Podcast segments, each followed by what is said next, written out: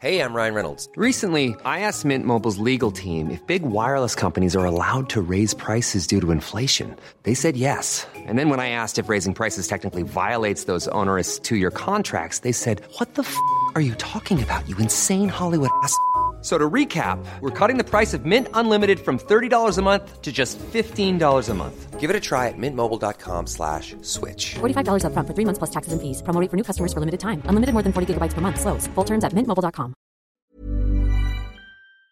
Recorre la obra del genio del renacentismo a través de sus planos, pinturas y las máquinas que imaginó y que por primera vez se han llevado a la realidad.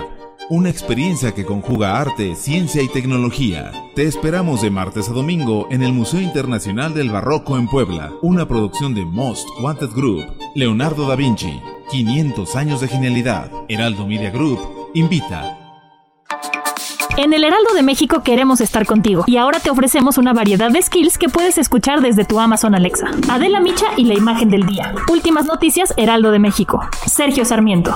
Lo único que tienes que hacer es Paso 1. Crea una cuenta en Amazon y selecciona México. Paso 2. Descarga la app de Amazon Alexa desde tu tienda de aplicaciones. Paso 3. Inicia sesión en la app, abre la opción de skills y juegos. Paso 4. Busca el Heraldo de México y ahí podrás encontrar todos nuestros skills. Activa los que tú quieras.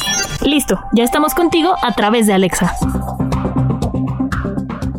En su mesa celebramos la llegada del original miércoles de plaza. Así es, ahora puedes disfrutar de la mejor calidad y mayor variedad en frutas y verduras que tiene miércoles de plaza. Visítanos en tienda o en sumesa.com.mx y descubre que saber elegir es un arte. Miércoles de plaza, ahora en su mesa. Heraldo Radio, la HCL se comparte, se ve y ahora también se escucha.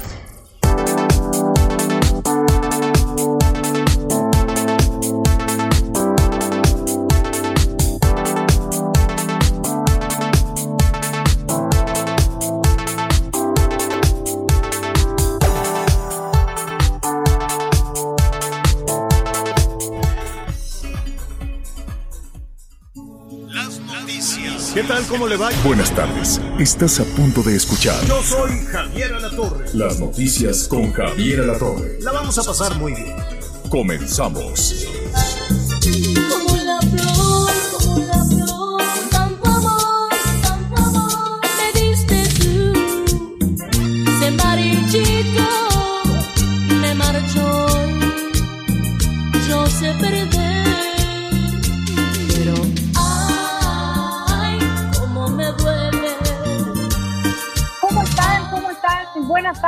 Gusto saludarlos desde la capital del país. Gracias por acompañarnos a través del grupo Audiorama Comunicaciones y el Heraldo Radio.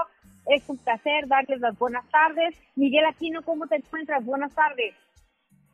Hola Anita, ¿cómo estás? Muy buenas tardes. Me da mucho gusto saludarte aquí a todos nuestros amigos. Miércoles, pues prácticamente estamos terminando. Hoy se termina ya el tercer mes del año. Así de rápido nos estamos llegando ya al primer trimestre del 2021.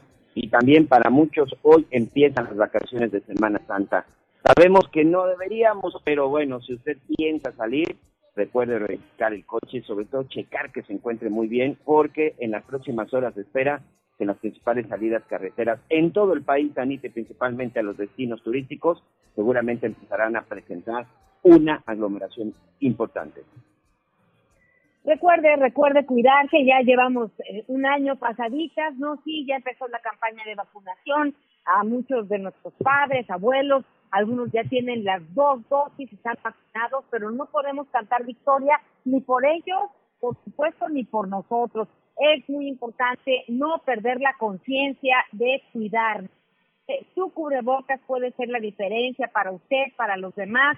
Entiendo que son días de asueto, de relajarse, estamos ávidos de, de cambiar de, de ambiente, pero no, no, no, no descuide lo más importante. Estamos aquí, Miguel Aquino y una servidora, Javier La Torre, estará ya de regreso con nosotros el lunes, pero hay muchas cosas que comentar. De entrada, eh, empezábamos con, escuchando a Selena Gómez, quien habló, bueno, pues quien, pues una mexicana que fue inspiración para muchos, y Miguel Aquino, la verdad, es que esta esta señora la ver- sigue sigue sonando como si estuviera entre nosotros recordemos que ella pues la, la asesinaron un día como hoy pero como si siguiera aquí.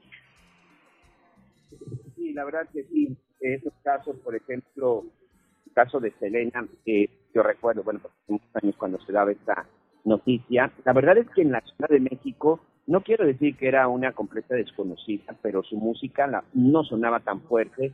Ella, su mayor fuerza era en el, en el- norte, por ejemplo, la única presentación que tuvo en territorio mexicano fue en Monterrey, Nuevo León.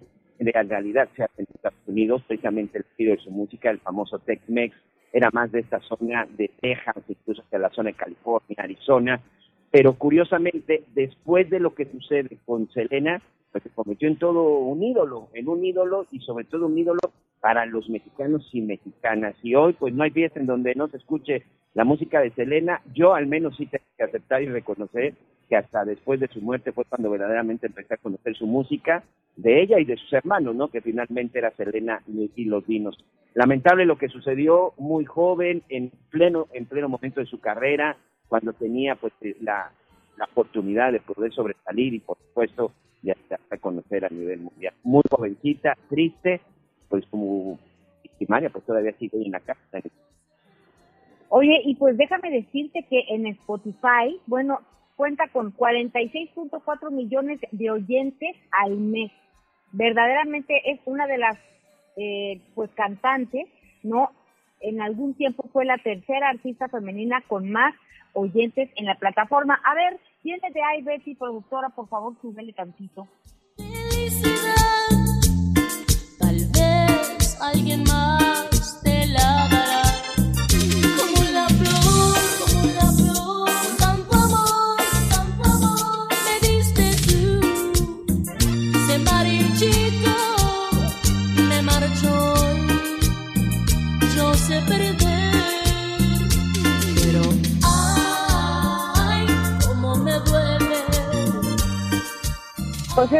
Así es, como la flor, nos da gusto empezar así, de esta manera, y bueno, pues tendremos varios temas interesantes a lo largo de esta transmisión.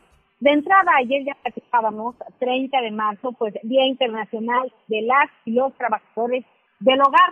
No son ni chachas, ni mucamas, ni trabajadora doméstica, ni la muchacha, ni tampoco la familia son trabajadoras y trabajadores del hogar. Entonces, estaremos platicando con Marcelina Ochoa. Ella, pues, mucho tiempo trabajó en distintas casas en, la capital del país, llegó muy chica de Oaxaca, pero pues una mujer admirable porque pues es activista, además eh, fundó el sindicato de las y los trabajadores del hogar y también el centro de capacitación. Así que estaremos eh, platicando en relación a este tema, porque Miguel, fíjate que en esta pandemia ha sido un grupo vulnerable, ¿no? Por lo, por lo regular sabemos más de las trabajadoras que de los trabajadores, pero en algunos casos perdieron su empleo eh, de un día a otro. Por otro lado, algunas y algunos se quedaron en las casas, este, pues seis meses, eh, por largas jornadas. Además, aumentó también su jornada de trabajo durante el día. Y pues estas son situaciones que que hay que analizar, que hay que estar conscientes, que hay que hablarlas constantemente, más allá también de que pues ya en, en breve será por ley que estén, eh, que cuenten con seguridad social. Miguelito, Miguelito, no te estás escuchando. Muy bien, bueno, pues también vamos también a platicar en relación a, a pues qué ha pasado en Quintana Roo con el tema de, de esta desafortunada salvadoreña, ¿no? Que pues que asesinaron, ¿no? Estos policías, vamos a platicar cómo cómo terminó el caso, en qué en qué vamos, un seguimiento desde desde pero pues que bueno, gracias por todos sus comentarios. Hay muchas personas pues que ya están relajados, como decía Miguelito, y, y también platicaremos de ese hombre identificado como como la pareja de Victoria Esperanza Salazar, asesinada por los policías de Tulum, que fue detenido por ejercer abuso sobre ella y sus hijas. Esto lo informó el gobernador de Quintana Roo, Carlos Joaquín. Por otro lado, elementos de la Secretaría de Seguridad Ciudadana de la Ciudad de México detuvieron a la mujer que propinó una golpiza a un adulto mayor en calles de la colonia Magdalena Michuca y Iztacalco. Los oficiales que lograron la captura de Teresa N., de 29 años, pues le aseguraron 59 dosis de marihuana. Autoridades de la Ciudad de México informaron que para la tarde del miércoles se activó la alerta amarilla en nueve alcaldías de la capital. Esto debido a las altas temperaturas de 28 a 30 grados que se presentarán entre las 14 y las 17 horas. Y también, bueno, pues tendremos información en relación a la vacuna. Eh, en distintas delegaciones, en distintos estados, también en el Estado de México. Fíjese que vamos a platicar sobre eh, el tema de que en algunos lugares las están recibiendo la vacuna desde su automóvil. Esto es muy importante. Eh, hablaremos con el alcalde de Naucalpan también para ver pues qué ha pasado, cómo va esta, esta circunstancia en relación a este tema. Y hoy sí quiero comentarle que vale la pena, usted va a vivir la Semana Santa, la Semana Mayor, que considere todas las opciones, porque podría vivirla desde casa. Hay varios esfuerzos a lo largo del país, eh, de la Catedral Metropolitana y también pues, desde el Vaticano, y a lo mejor desde, desde su comunidad, ¿no? Desde su iglesia, también se van a hacer unas transmisiones a través de internet, así que vale la pena que esté usted muy pendiente porque puede vivir la Semana Santa desde casa, ya vamos de la mitad, pero va a haber actividades que puede compartir usted en familia a través de internet. Y por supuesto también habrá muchas alternativas en relación a entretenimiento, visitar museos, hacerlo de manera interactiva, entre otras cosas, y bueno, pues yo quisiera saber si ya tenemos en la línea a nuestra entrevistada el hoy. Mientras esto sucede, déjeme comentarle que autoridades de la Ciudad de México informaron que para hoy, pues también habrá un calor, un calor tremendo. Recuerde que es importante estar hidratado, muy hidratado normalmente, y hablando de COVID-19 es un tema que hay que considerar. Un abrazo a todas esas familias que pues lamentablemente en este momento tienen algún familiar eh, pues en, en, el hospital, algún familiar enfermo, un abrazo, paciencia, eh, no los dejen solos.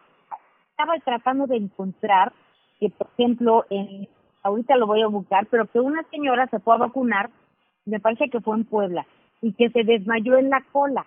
No hay que dejar solos a nuestras madres, a nuestros padres, a los y las abuelos, de repente, pues sí, hay que perder un día si los acompañamos para, vacunarlos, pero eh, es muy importante que no vayan solos. A veces el miedo, a veces la, angustia, la preocupación, y si les toca hacer eh, cola, pues es, son horas al sol, parados, no, no siempre se alcanza una silla, si la fila es larga, entonces hay que estar muy pendientes de ellos en todo momento. Sí, sin duda. Ahí, ahí estamos ya vaya por la comunicación. La verdad ya, ya te escucho, Miguelito. En relación a la temperatura, atención para nuestros amigos, por ejemplo, en este día que se van a empezar a vacunaciones de la zona. Yo la verdad no quiero decir que estoy preocupado, pero sí eh, me llama mucho la atención la forma en la que se ya la vacunación en dos de las alcaldías, solamente más grandes que la Ciudad de México, creo así que del país, y este y apartamentos incluso ¿eh? en la, de Iztapalapa incluso pues, dicen por ahí que tiene habitantes del propio estado de Tlaxcala. Nada más hoy en la mañana a las autoridades del gobierno a más canciller celebrar se decía que llegaba una de vacunas. No me equivoco en la rusa verdad la que llegó la vacuna rusa. Y también por ahí 40 mil de AstraZeneca que nada más esa, esos dos cargamentos de más de mil estarán utilizando para las alcaldías de Gustavo Madero y de la alcaldía de Zapata.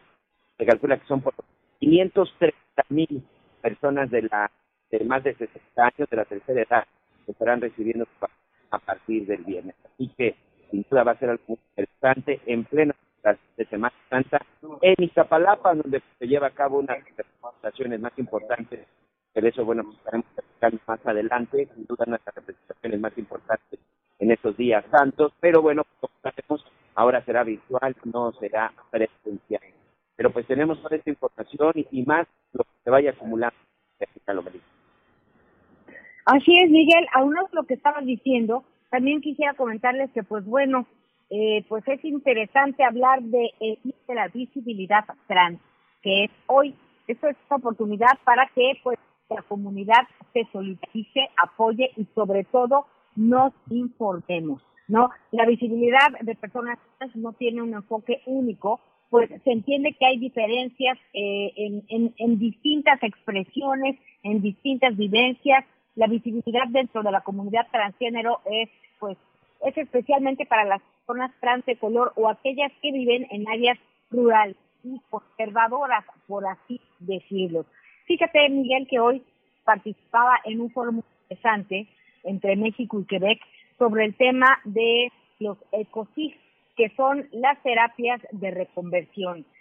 En muchos casos, cuando un niño, una niña o jovencitos o jovencitas tienen el asunto de, de del tema pues, de género, ¿no? Pues quieren hablar con sus papás, con su familia, y decirles, oye, pues yo no me siento como una niña o yo no me siento como un niño.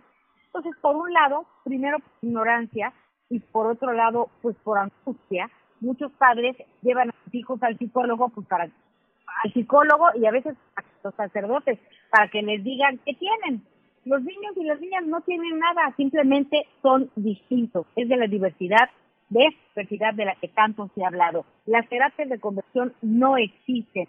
Lo que es importante es escuchar, es entender lo que están diciendo nuestros hijos, nuestras hijas, los jóvenes, nuestros nietos. A veces se acercan a los tíos por miedo de hablar con sus padres.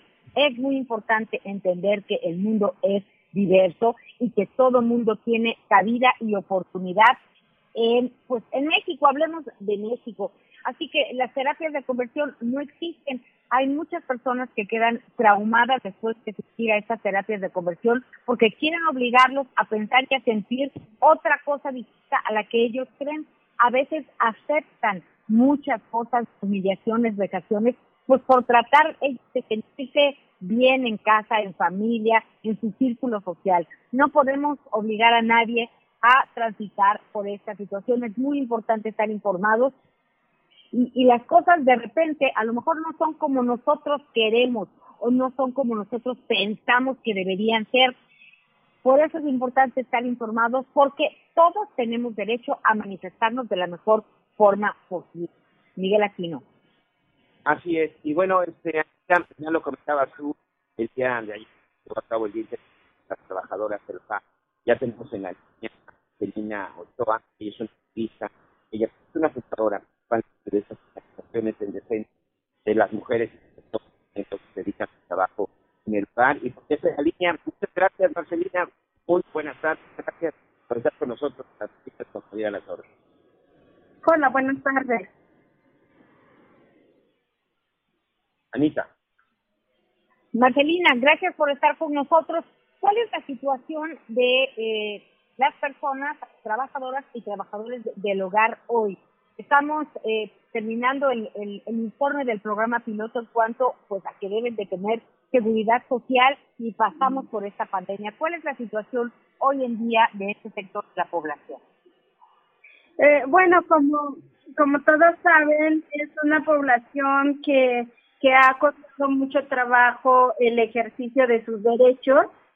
Hoy, a pesar de los cambios que han habido en las leyes, sigue siendo un problema la aplicación de esos derechos por parte de las personas empleadoras.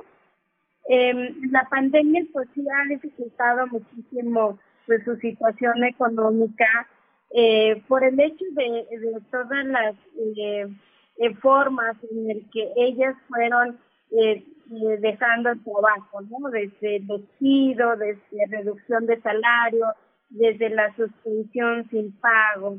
Entonces, eh, las trabajadoras del hogar, muchas ahora en desempleo, eh, todavía las empleadoras pues, no quieren meter a alguien ajeno a su casa, entonces va a complicar que ellos puedan encontrar trabajo inmediatamente. ¿Cuál es la responsabilidad de los empleadores, de los patrones, de las patronas? Eh, la, responsabilidad de las personas empleadoras es, eh, cumplir eh, con los derechos de las trabajadoras. Estos derechos que le pertenecen a las trabajadoras de el marco laboral legal es obligación de las empleadoras. Entonces estamos hablando de la firma de un contrato, la incorporación al seguro social, social, un horario adecuado de trabajo, una alimentación sana que deben de recibir, así como los horarios, salarios, este, vacaciones, aguinaldo. Entonces no es, sus derechos no es diferente que la de los otros. Entonces a veces se piensa eh, y se pregunta, ¿cuáles son los derechos de las trabajadoras del hogar? Pues no es diferente, son los mismos que tiene cualquier persona trabajadora en, en general. Sin embargo, las trabajadoras, por el hecho de trabajar en una casa y no se ha otorgado derechos, se piensa que es diferente, pero no es así. Y eh, tuvimos la oportunidad de platicar no hace mucho, Marcelina, y pues tú llegaste desde muy joven a la capital del país, desde, desde Oaxaca, pues muchas veces cuando van llegando cuesta trabajo entender que, que pues no tienen necesidad de aguantar malos tratos eh, y que tienen derechos. Es difícil esta situación por la que atraviesan muchas personas que trabajan en el hogar. Sí, eh, principalmente porque eh, se vienen eh, con una necesidad y tienen también la ilusión de encontrar una casa donde van a ser bien tratadas, donde van a ganar pues, justo. Sin embargo, no es así, son otras las exigencias de las personas empleadoras y entonces a, a veces eh, pues pueden ser muy buenos, pero cuando no les gusta algo, pues son muy malos los empleadores. Entonces no hay una una negociación eh, clara de los derechos. Entonces, eh, la empleadora sabe que quiere contratar a una eh, trabajadora de lugar, pero sabe también que no es su obligación otorgar sus derechos, entonces pues, se vuelve una relación este, de familia, como ella lo dice, son parte de la familia, se vuelve una relación como de ayuda, entonces no, no se puede ver más allá de lo que marca la ley y lo mismo las trabajadoras del hogar, ver que la señora hizo el favor de darles el trabajo, que viven ahí, entonces pues van adoptando la idea de pues me ayudó y entonces no le puedo exigir porque si no me va a despedir, entonces sabe por pues muchas cosas y por eso pues, tenemos que cambiar esa cultura, tenemos que trabajar mucho la parte de prevención eh, con las trabajadoras en cuanto a la asesoría, a las empleadoras también para que pues lo que marca la ley sea sus obligaciones y sus derechos. Y bien, estamos a la espera de que finalmente sea ley que, que las trabajadoras y los trabajadores del hogar pertenezcan al o tengan seguridad social. Así es, ya la ley está en el Congreso. Esperamos que muy pronto pues ya el INS lo lo publique para que también las eh, personas empleadoras eh, empiecen a asegurar a esa trabajadora sin preguntar a nadie, ¿no? Sino muy bien asumirlo como una, una obligación. Eh, precisamente ayer, en el Día Internacional de las Trabajadoras del Hogar, presentamos la campaña nacional para la defensa de los derechos humanos laborales de las personas empleadoras, donde tenemos tres áreas de intervención, la capacitación eh, constante eh, a las trabajadoras del hogar sobre sus derechos y obligaciones, eh, hacer trabajo de sensibilización para las empleadoras y también buscar la manera de trabajar con las instancias del gobierno para la próxima aplicación del convenio 189 con políticas públicas pues, adecuadas para que las trabajadoras del hogar eh, efectivamente puedan eh, gozar de los derechos que marca la ley. Excelente, pues Marcelina, muchísimas gracias por platicar con nosotros. Marcelina Bautista, si nos están escuchando algunos de los trabajadores del hogar, ¿cómo pueden eh, pues acudir al centro de capacitación que fundaste? Sí, eh, pueden encontrarnos a nuestras redes sociales eh, arroba KCMX o al 5510 66 2703.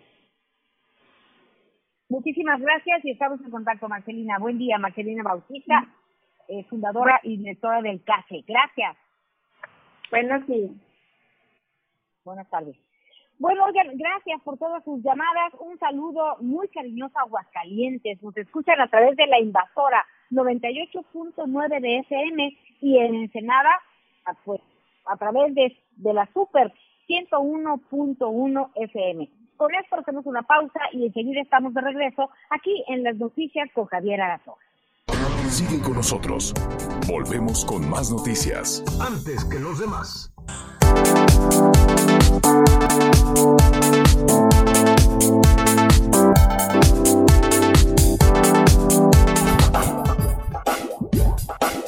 Todavía hay más información. Continuamos. Las noticias en resumen. En Puebla, el candidato de Movimiento Ciudadano del diputado local en San Martín, Texmelucan, José Díaz Medel, fue vinculado a proceso por los presuntos delitos de violación equiparada, corrupción de menores y pornografía infantil. Esto luego de exhibir fotografías íntimas en sus redes sociales con su hija de 11 años. Este domingo 4 de abril dará inicio el horario de verano, por lo que antes de dormir se deberá ajustar el reloj y adelantar una hora. El cambio se aplicará en todos los estados del país, excepto en Quintana Roo y Sonora. En la continuación de la campaña de vacunación contra COVID-19, la Ciudad de México acumuló al cierre de este martes 783.485 adultos mayores de 60 años vacunados con la primera dosis y 173.773 personas con la segunda. Hoy el dólar se compra en 20 pesos con 19 centavos y se vende en 20 con 69. El reporte carretero. Muchas gracias, saludos a todos nuestros amigos que nos acompañan en este momento en alguna carretera del país. Mucha atención, hoy seguramente será un día de mucha afluencia vehicular. Por lo pronto, saludos en Oaxaca. Hay un bloqueo en el kilómetro 119. Pasaron 10 personas para cerrar la carretera que va de la zona de Tehuacán hacia Guajuapan de León. Ya se encuentra la Guardia Nacional negociando, pero aún no se retiran. Y atención en Jalisco, hay cierre parcial a la circulación por un accidente en el kilómetro 39 de la carretera que va de Acatlán de Juárez hasta Colima. Y finalmente, para nuestros amigos en Nuevo León, ya poco a poco están retirando pues el vehículo, un vehículo de carga que se accidentó en el kilómetro 124 de la carretera que va de Monterrey a Nuevo Laredo. Todavía hay algunos equipos trabajando, así que por favor a manejar con precaución.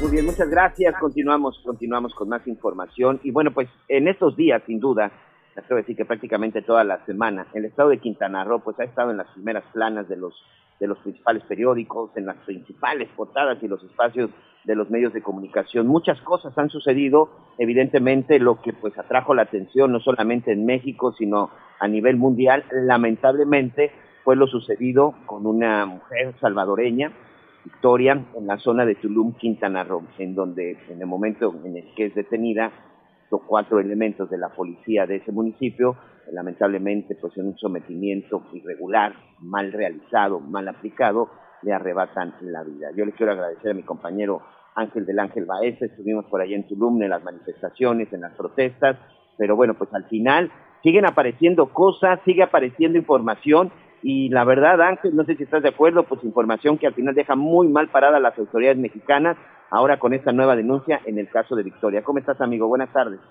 ¿Qué tal, Miguel? Muy buenas tardes. Buenas tardes a todo el auditorio. Sí, efectivamente, la mala imagen que está dejando no solamente al Estado, sino al país completo esta situación por la que pasó Victoria Salazar en Tulum y la muerte de ella fue solamente el inicio de toda una situación muy lamentable que se ha dado a conocer y es que tras la brutalidad policíaca que le arrebató la vida quedó pues prácticamente al descubierto un caso de violencia y abuso infantil de manos de la pareja sentimental de la mujer ya oxisa y en agravio de sus hijas. Anoche en el mensaje acostumbrado de todos los martes, que habla de temas de COVID-19 y de otros temas también, el gobernador Carlos Joaquín González confirmó la detención del implicado en este caso. Dijo que ayer mismo fue detenido y está a disposición de las autoridades. Así lo comentó el gobernador. Es importante mencionar también que pudo detener a la pareja de esta señora, que desgraciadamente eh, falleció, la señora salvadoreña, Victoria, y que generaba o tenía abuso sobre ella y sobre eh, alguna de las hijas de eh, la señora. También hoy se hizo ya la detención. Y te comento también que hoy por la mañana las autoridades ministeriales, el fiscal general del Estado dio a conocer algunos detalles al respecto. Señaló que la menor se encuentra bajo la atención del sistema DIP y que Héctor H., el imputado, está a disposición de las autoridades por delitos contra la libertad y la seguridad sexual, así como por desobediencia a particulares. La denuncia, y aquí está el tema, Miguel, fue interpuesta por personal del DIF, dijo el fiscal, desde el pasado 11 de marzo, es decir, han pasado 21 días aproximadamente y hasta ahora, después de la muerte, se da a, bueno, pues se empieza a resolver, se empiezan a mover los hilos para la detención de esta persona. Cabe señalar que en su momento el presidente del Salvador, Nayib Bukele, afirmó en sus redes sociales que una de las hijas de Victoria estaba desaparecida. Y hoy, por este hecho, la Fiscalía General del Estado de Quintana Roo activó la alerta Amber para la rápida localización de Francela Yaritza. Es una joven de 16 años que señala la alerta Amber que su integridad está en riesgo. La no localización de esta menor, como ya comentamos, fue denunciada por el propio presidente de El Salvador, quien en redes sociales dijo desconocer si la joven sabía del asesinato de su madre. Por lo pronto, se espera que en las próximas horas las, pues los familiares de Victoria acudan a Quintana Roo para realizar las diligencias correspondientes. En tanto, bueno, se ha informado que la Comisión de Atención a Víctimas de Quintana Roo va a proporcionar asesoría jurídica, alojamiento y movilización en transporte, así como acompañamiento psicosocial a las hijas y a los familiares de esta persona, así como el apoyo también para el traslado de los restos de la víctima hacia su país, Miguel. Oye, Ángel, a ver, nada más este, algo que eh, en lo personal no me queda muy claro. Victoria tenía dos hijas, dos ellas menores de edad. La joven a la que se reporta como desaparecida es la de 16 años.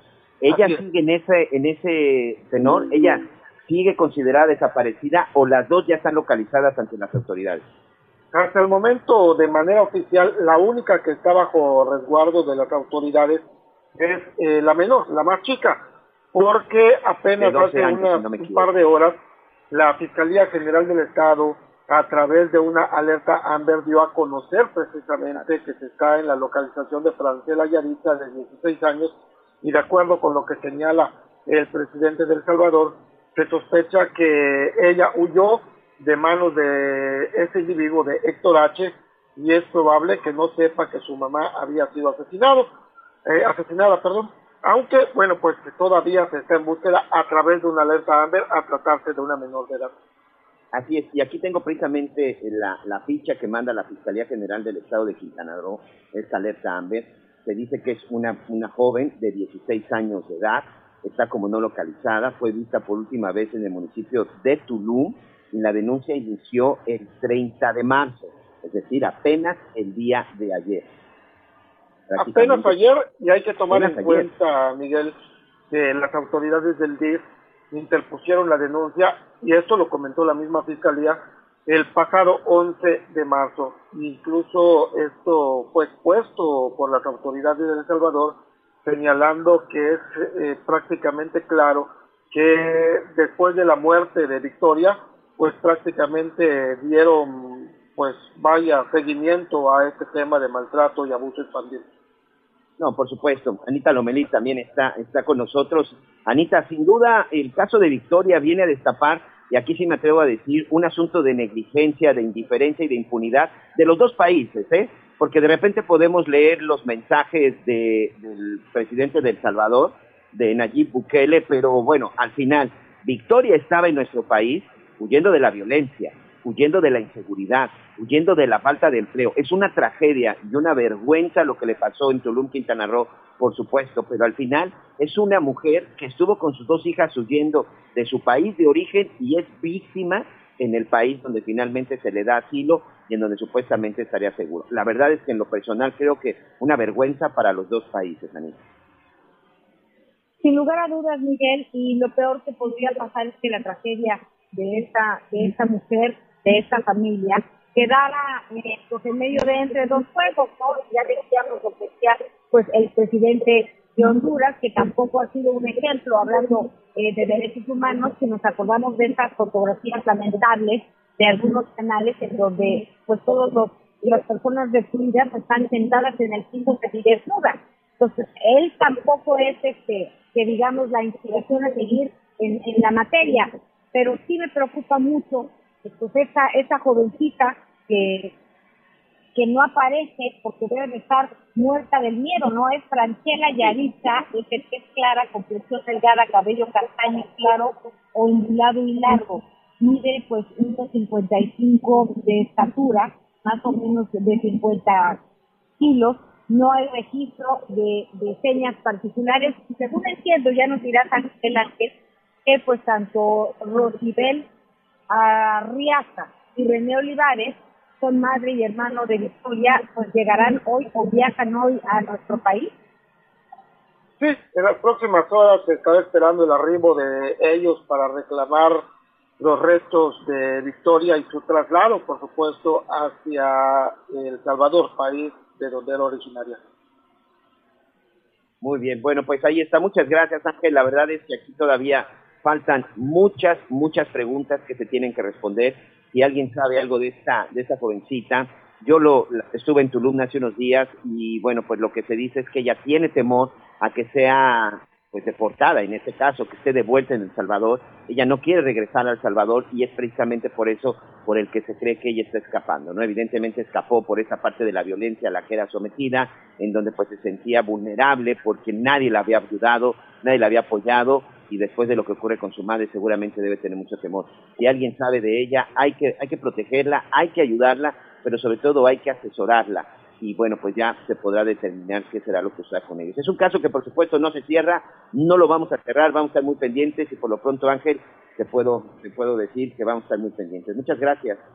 Saludos, eh, Miguel, saludos Anita y a todos ahí en el auditorio. Por cierto, los cuatro policías eh, relacionados con este tema, implicados en este tema, se acogieron al término eh, de ampliación constitucional, así que el próximo sábado ya conocerán que, bueno, su situación jurídica seguramente será su vinculación a proceso, pero será hasta el próximo sábado.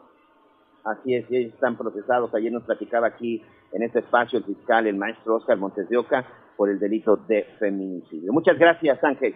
Saludos, muy buenas tardes. Oye, y aprovecho para saludar a nuestros amigos en San Luis Potosí, en la poderosa 91.9 FM, en Culiacán, la Bestia Grupera, 102.5 FM, Tampico, Heraldo Radio, 92.5 FM, y por supuesto también en Chetumal, en la, en la Bestia Grupera, en el 99.3 FM. También a nuestros amigos que nos escuchan aquí en la zona de Cancún, Quintana Roo, a través de la Z. Muchas, muchas gracias. Y Anita, pues tenemos que ir rápidamente un corte. Hacemos una pausa y ya volvemos. Acompáñenos, que estamos en las noticias con Javier Alatorre. Sigue con nosotros. Volvemos con más noticias. Antes que los demás. Heraldo Radio. La HCL se comparte, se ve y ahora también se escucha. Miércoles de plaza, saber elegir es un arte. En tienda y lacomer.com el jitomate saladet está a 16.90 el kilo. ¿Y tú vas al súper o a...? A la una, con Salvador García Soto. Un encuentro del diario que piensa joven con el análisis y la crítica. Raúl Morón Orozco, candidato a la gubernatura de Michoacán por Morena. Para el INE, en, lo que dice la ley, este, este, esto que usted me comenta, el que usted haya sido coordinador estatal de los programas de Morena o como se llame el cargo, pues no tiene mayor relevancia porque la ley es clara en cuanto a que a partir de que usted es nombrado candidato, antes del inicio formal de las campañas, es un periodo de pre-campaña. ¿Por qué no reportó los gastos que tuvo en, ese, en, esa, en, esos, en esas semanas? Pero no fui nombrado candidato, Salvador. Fui nombrado. ¿Cuándo lo nombraron candidato entonces? Me nombraron coordinador estatal en defensa de la 4T el 30 de diciembre. ¿Y a partir de cuándo es candidato? No, todavía no soy candidato. Y apenas Entonces, ¿cómo va a empezar campaña el lunes si no es candidato? El- el- la próxima semana, perdóneme, el domingo 4.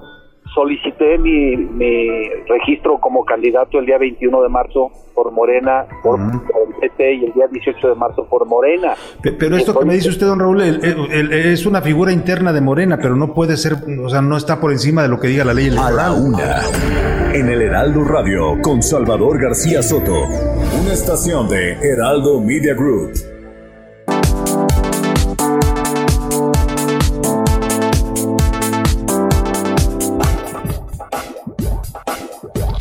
Más información. Continuamos. Gracias, pues ya estamos de regreso. Qué bueno que nos acompaña. Pues que termina marzo, miércoles, mañana jueves santo.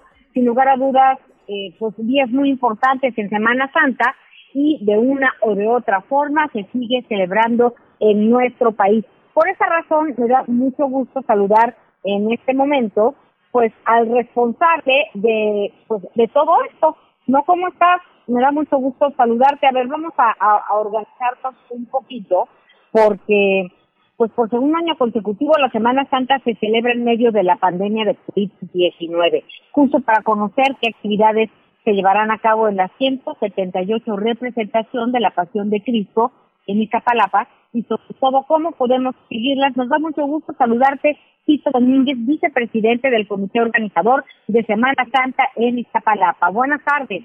Buenas tardes, Anita, tus órdenes. Sí, efectivamente, vamos a llevar a cabo la 168 representación, nuevamente de manera confinada, eh, en el atrio de la Catedral de la Cuevita, aquí en Iztapalapa. Con esto, este, pues la representación no se interrumpe.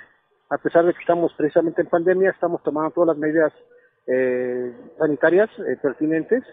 De hecho, eh, todos los jóvenes que van a participar se han hecho la prueba de COVID ya de manera constante, tanto ensayos eh, presenciales como el Domingo de Ramos. Pues es una buena noticia, es la 178 representación de la Pasión de Cristo. ¿Y cómo lo podemos decir? ¿Cómo lo podemos acompañar, Tito? Eh, mira, la, la representación va a tener un carácter virtual. Realmente los que vamos a enterar somos pocos actores, no más de 45 actores en escena. Eh, de ahí eh, se va a transmitir a través de la televisión pública, a través de algunos canales este, públicos, eh, de manera directa para que la gente pues, se quede en casa, presencie el evento y con esto sabemos que es un evento concurrido de la pasada normalidad, pero con eso garantizamos que la gente permanezca en casa, guarde la distancia y pues rompamos las cadenas con esto, las cadenas de contagio. Oye, y pues este este desfile tradicional, esta procesión al Cerro de la Estrella, pues reunía alrededor de dos millones de personas que ahora podemos pues compartir con ustedes, acompañarlos a través de, de los medios públicos, el Canal 11, el 22, el 14 y seguramente también por Internet. Pero, ¿qué representa para ustedes este cambio? ¿En, en, en qué sienten que ha cambiado pues la esencia de, de estos días en Iztapalapa, Tito? Mira, la esencia, la esencia misma del evento no ha cambiado porque realmente esta representación surgió como un exvoto al señor de la Codita por haber erradicado el cólera morbus, una epidemia que se generó en 1833, y nuevamente estamos renovando ese exvoto. La esencia sigue la misma. Lo que ha cambiado es básicamente la manera de cómo la vamos a realizar. Obviamente confinados. Eh, la representación surgió en este espacio donde vamos a hacer la representación, pero con el tiempo pues eh, fuimos utilizando espacios públicos como la Macroplaza Cuitláhuac y propiamente lo que es eh, la falda de Cerro de la Estrella, el, el, predio de la Pasión, donde llevamos a cabo la crucifixión. La esencia es la misma, el mensaje es el mismo. Simple y sencillamente los lugares, sabemos que por cuestiones sanitarias no los podemos utilizar, son muy concurridos, eh, y lo mejor ha sido resguardarnos para que la gente también esté más tranquila, tenga esa tranquilidad de, pues de no asistir y que vaya a resultar contagiada, sí. Eh, todos los eventos tumultuarios pues están eh, realmente suspendidos aquí en la Ciudad de México, ¿no? Y en todo el mundo. Sí, así, digo, sí, no, no es exclusivo, para nosotros es muy eh, simbólico, pues esta semana y sobre todo Iztapalapa. Oye, ¿quiénes son María, quién es Jesús? Y hablaste en, en plural, ¿tú también actúas, Tito? Eh, mira, yo actué, yo hice el papel de Judas durante 12 años, eh, anteriormente también realicé otros papeles, pero fueron, eh, pues, temporales, un soldado romano, ese Simón Cirineo, el apóstol Pedro. Por ese momento no estoy actuando, soy parte del consejo directivo. El joven que va a representar el papel de Jesucristo se llama Rodrigo Neri Luna, es un joven de, 19, de 20 años, 20 años, es estudiante de ingeniería del Politécnico. La señorita que hace el papel de Virgen María se llama Erika Fernando Pérez Silva, ella es ingeniero civil, egresada del Politécnico. Oye, ¿y qué representa participar en esta celebración? Tú que tantos años participaste y ahora que estás involucrado de una o de otra manera. Mira, pues eso es parte de un proyecto, un proyecto de vida de los iztapalapenses. Nacemos ya con esa predisposición para participar aquí en esta representación.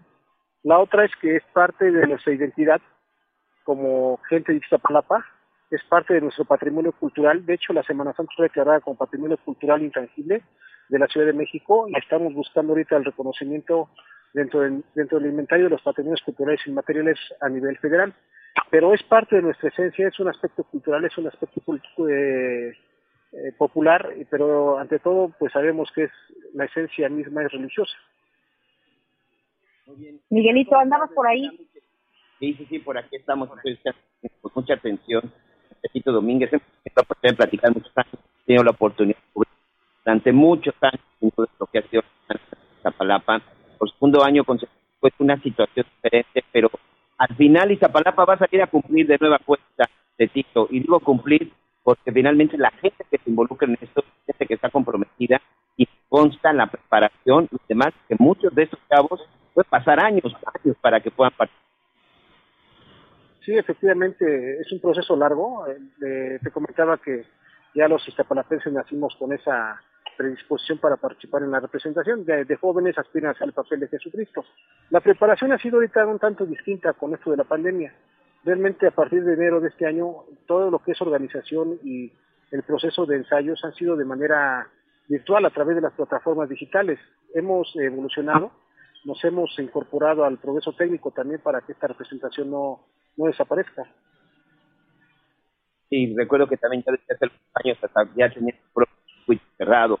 De esta manera, pues muchas televisoras que estábamos ahí, pues teníamos esa oportunidad de poder tener pues, imágenes en los mejores puntos sin alterar el orden. Yo me imagino que ahora con las redes ha cambiado un poco o seguirán con este tema.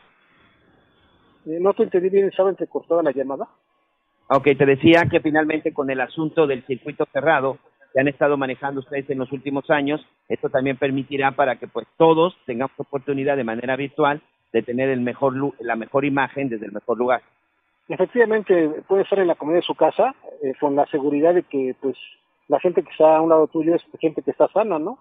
Y sobre todo, pues, eh, romper eso, esas cadenas de contagio, o sea, esas, esas congregaciones de gente que tiene diferente movilidad, diferentes espacios y, y diferentes lugares, que es lo que ha provocado pues esta pandemia, la proliferación. Y por cierto, pues bueno, estaremos súper pendientes. Muchísimas gracias. Gracias a Tito Domínguez, vicepresidente del comité organizador de Semana Santa en Iztapalapa. Y pues comentarles que pueden ustedes a través también de Capital en la Ciudad de México eh, seguir las actividades que se transmitirán a partir de las 8 de la noche, mientras que es un jueves y el viernes será a partir de las 12 del día.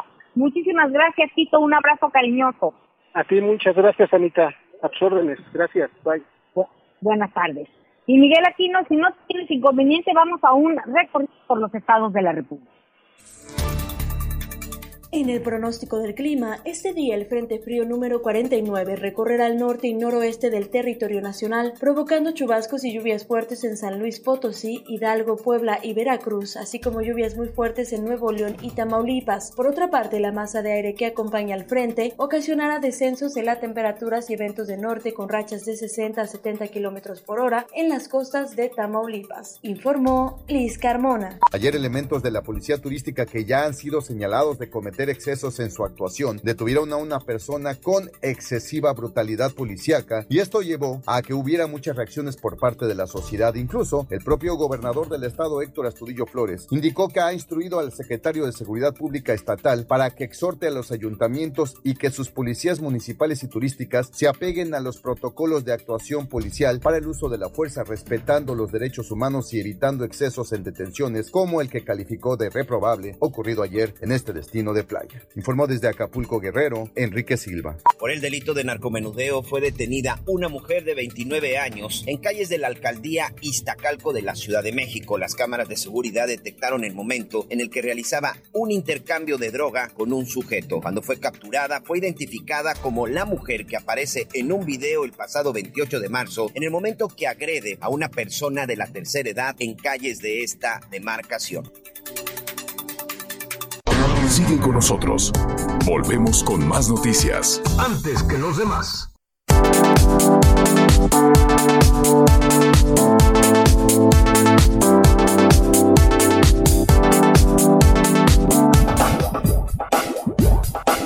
Todavía hay más información. Continuamos. Ya estamos de regreso aquí en las noticias con Javier Torre. Miguel Aquino, platícanos qué nos está comentando la gente. Bueno, pues muchas gracias por todos sus mensajes. Gracias a doña Catalina en la zona de Querétaro.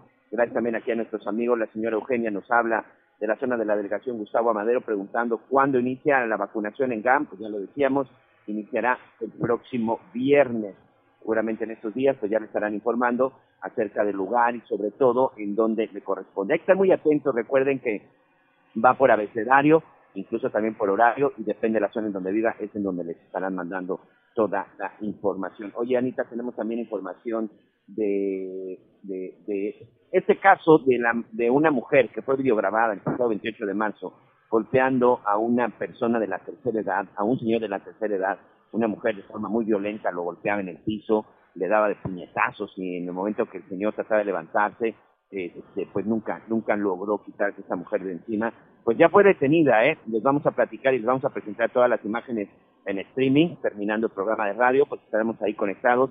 Les vamos a mostrar esas imágenes. También el incendio del día de ayer, que vaya susto que se pusieron todos nuestros amigos, tanto de TV Azteca como de las unidades habitacionales, como de petróleos mexicanos que se encuentran en este lugar al sur de la ciudad, en la zona de Bosques del Pedregal, en donde pues una reserva ecológica pues incendió. Ya lo decíamos y lo hemos estado platicando, insistiendo, pues, temporada de incendios, temporada en donde hay que tener mucho cuidado. Y ayer de nueva cuenta se vieron las deficiencias ante la falta de personal porque tardaron mucho tiempo para poblarlo. Y eso que estamos en el centro, en la capital del país, Anita. Sí, la verdad, es muy aparatosas, muy impresionantes. Este, y pues son varios los que están trabajando por situaciones complicadas en cuanto a los incendios, mismos que le hemos estado dando cuenta a lo largo de esta semana. Pero pues muchas gracias por habernos acompañado. Eh, los esperamos mañana. El, iniciamos abril con el pie derecho justos y pues que tengan un espléndido miércoles. Cuídese mucho, por favor. Es la prioridad hoy y siempre. Gracias y buenas tardes, Miguelito. Muchas gracias, gracias a todos nuestros amigos que nos siguen a través de Audiorama, El Heraldo Radio. Muchas, muchas gracias. Y ahora, bueno, lo esperamos en las diferentes redes, sobre todo a través de la señal de las noticias con Javier Alatorre. Gracias, buenas tardes, buen provecho. Nos escuchamos mañana, mañana completamente en vivo, su noticiero a partir de las 12 del día, tiempo del centro de México. Gracias, buenas tardes.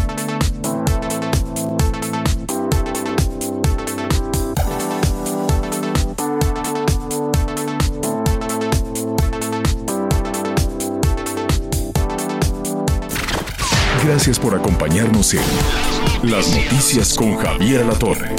Ahora sí ya estás muy bien informado.